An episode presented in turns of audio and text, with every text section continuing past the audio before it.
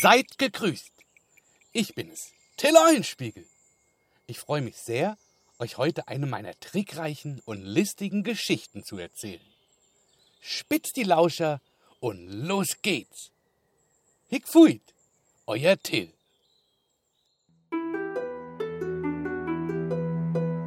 Historie 6 Da lag ich eines Morgens auf einem Stück Acker herum, kam ein Mann vorbei, schaute und fragte mich dumm. Was bist du denn für einer? Liegst hier faul auf deiner Pelle. Ich bräuchte einen Knecht.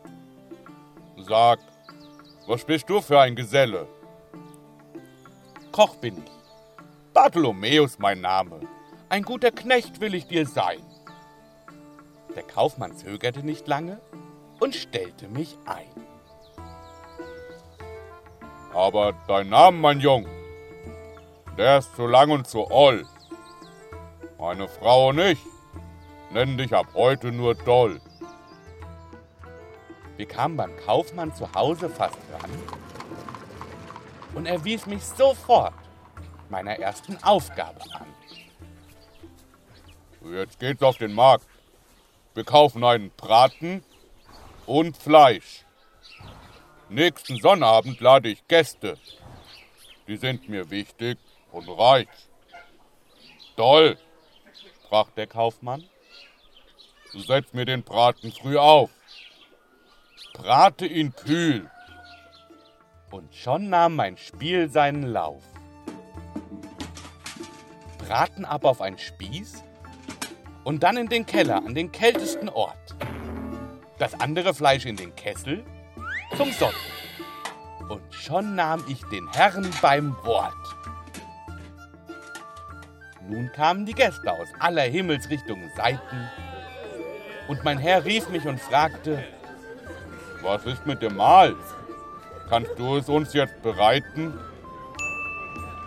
Aber sicher, alles ist fertig, bis auf der Braten. Das Essen müsste wohl ohne ihn starten. Wo ist der Braten doll? Was hast du getrieben? Ich brate ihn kalt, wie ihr habt's mir beschrieben.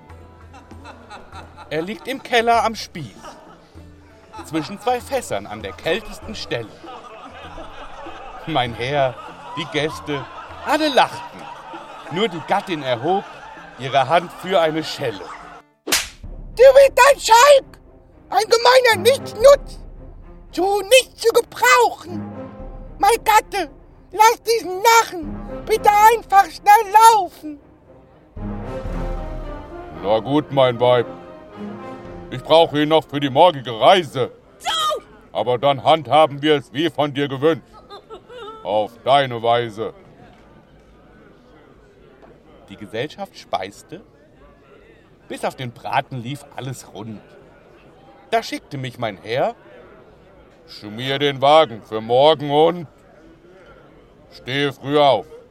Striegel die Pferde und dann spann sie an, damit ich mit dir in der Frühe den Pfaffen abholen kann. Wagenschmiere gemischt mit Fett war schnell organisiert. Und ich dachte mir, damit mir im Wagen auch keiner erfriert, schmiere ich den Wagen wie mir befohlen, aber von unten nach oben, von innen nach außen, von links nach rechts und das Ganze fing ich an, nochmals zu wiederholen. Am nächsten Morgen, den Wagen hatte ich bereits mit den Pferden bespannt, kam mein Herr, wir fuhren los zum Pfaffen aufs Land. Herr Hamstede stieg zu, ich saß vorne, lenkte das Gefährt. Aus dem Innenraum sich auf einmal Herr und Pfaffe beschwert. Was soll das? Wir fliegen hier quer durch die Kutsche. Du Narr, das verdanken wir dir. Das verdammte Gerutsche. Halt an! Mach hier sauber. Reinige den Wagen. Er war sehr wütend und er hörte nicht mehr auf, an mir zu klagen. Du gottverlassener Schalk! unter den lichten Galgen fahr fort. Okay, dachte ich, da wollen wir rasten und fuhr weiter an diesen Ort. Unter dem Galgen, ich bremste. Machen wir Rast? Mein Herr schrie. Was hab ich nun wieder verpasst? Ach, ich hab es dir ja geheißen. Hab schon verstanden. Lustig toll. Aber jetzt fahr einfach gerade über die Landen. Blick dich nicht um und fahr nur strikt geradeaus. Hast du das jetzt verstanden, du stinkende Laus? Klar, sprach ich, zog aber noch schnell heimlich den verbindenden Nagel aus dem Landwagen raus. Nach ein paar hundert Metern fuhr der Anhänger dann plötzlich allein geradeaus. Ich blickte mich nicht um. Mich zogen die Pferde ja weiter. Pfaffe und mein Herr rannten hinter mir, gar nicht so heiter. Sie schrien und pöbelten. Ich blieb stehen, stieg aus.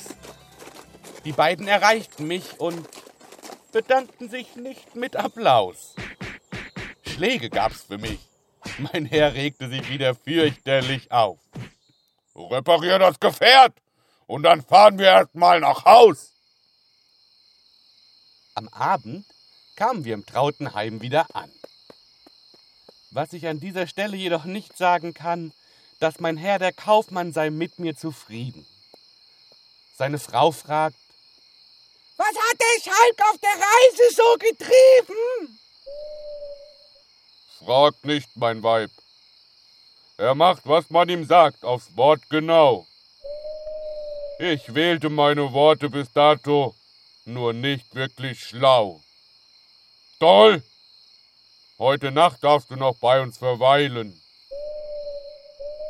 Und dann räum mir das Haus morgen früh, dabei sollst du dich eilen. Komm nicht zurück. Such dir was Neues, du Narr. Okay, Meister, ich tu nur, wie ihr mir sagtet. Aber auch so ist es für mich wunderbar. Morgen in der Frühe räum ich das Haus und mach mich auf neue Abenteuer auf. Der Hahn krähte, ein neuer Morgen stand vor der Tür.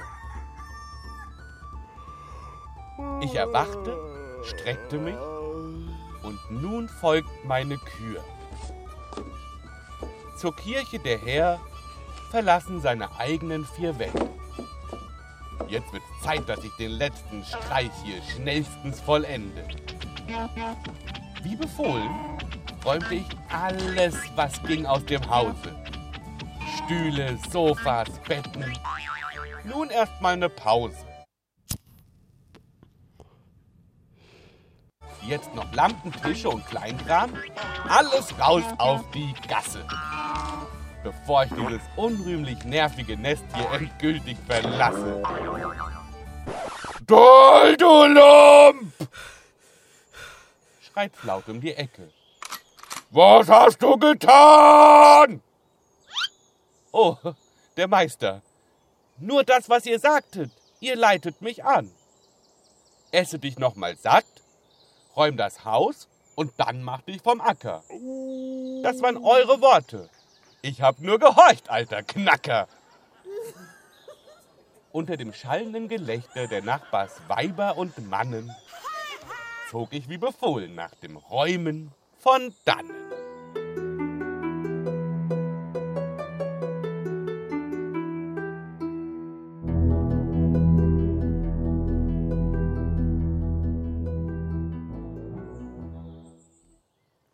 Tut man genau, wie es einem geheißen wird, und trotzdem ist es nicht richtig. Ach, der Kaufmann und seine Frau.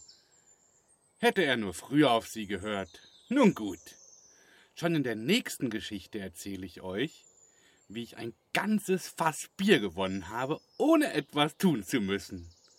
Bis dahin, Hickfuit, euer Till.